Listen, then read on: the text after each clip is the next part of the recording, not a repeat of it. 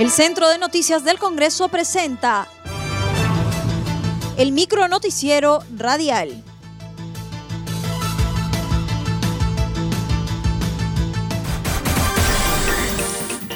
¿Cómo están? Les saluda Ney Suceda. Hoy es viernes 23 de octubre y estas son las principales noticias del Congreso de la República.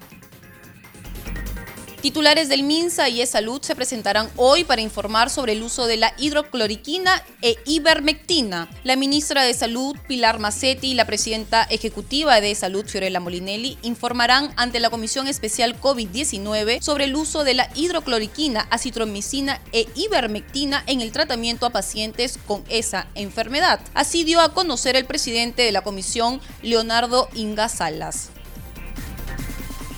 pleno descentralizado se realizará el 4 de noviembre en Abancay. El titular del legislativo, Manuel Merino de Lama, anunció que la próxima semana los parlamentarios viajarán a sus provincias por motivo de su semana de representación a celebrarse del lunes 26 al viernes 30 de octubre. También dio a conocer que el miércoles 4 de noviembre se estará realizando el pleno descentralizado en la ciudad de Abancay, en el departamento de Apurímac. Este será el segundo pleno descentralizado después del que se llevó en la ciudad de Trujillo, en el departamento de la Libertad, el pasado 13 de julio. Queremos aprovechar antes de iniciar la sesión, la próxima semana es semana de representación y la semana siguiente, el día miércoles 4, tenemos pleno descentralizado en Abancay, Apurímac. En ese sentido, se hace de conocimiento a los señores parlamentarios para que hagan las coordinaciones, especialmente para los voceros que puedan asistir. Las coordinaciones se harán a través de oficialía mayor para que puedan comunicar y poder hacer las reservas y las atenciones correspondientes. Ingresar a la OCDE permitirá reformas en beneficio del país.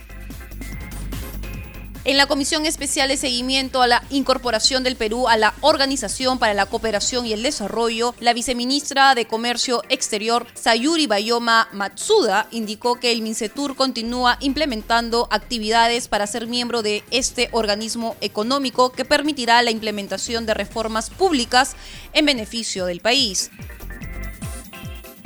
Y por último, eh, que el MINCETUR continúa implementando actividades en el marco de su aspiración de llegar a ser miembro de la OCDE. Aquí, señores congresistas, yo quisiera resaltar que el, Perú tiene la convicción y la firme decisión de convertirse en miembro de la OCDE.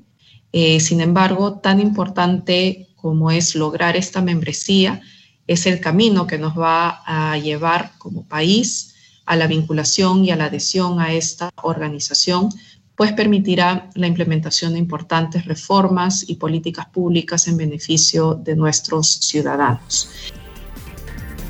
Dijo que uno de los objetivos es el desarrollo de las políticas públicas y el comercio de servicios.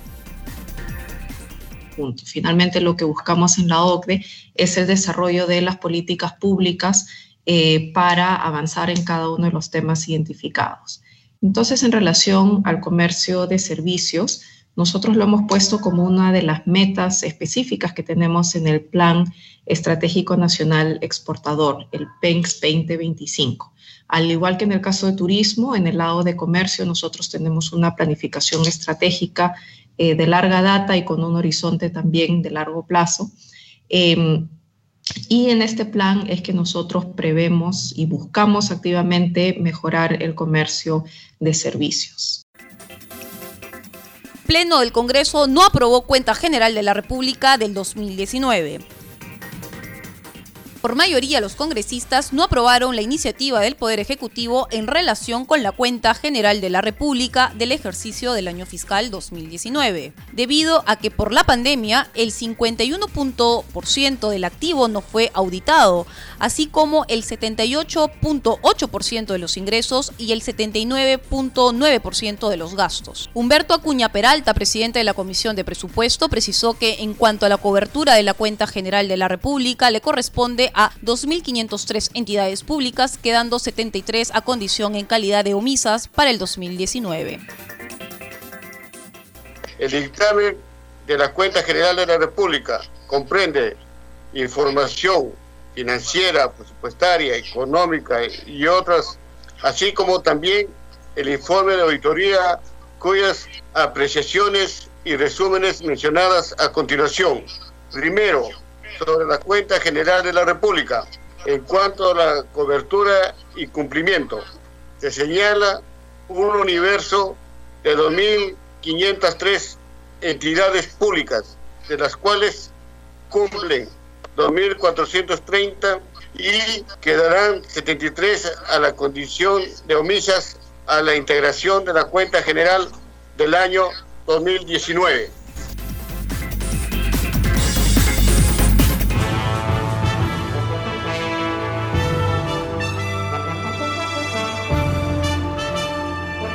Hasta aquí el micro noticiero radial del Centro de Noticias del Congreso, una producción de la Oficina de Comunicaciones.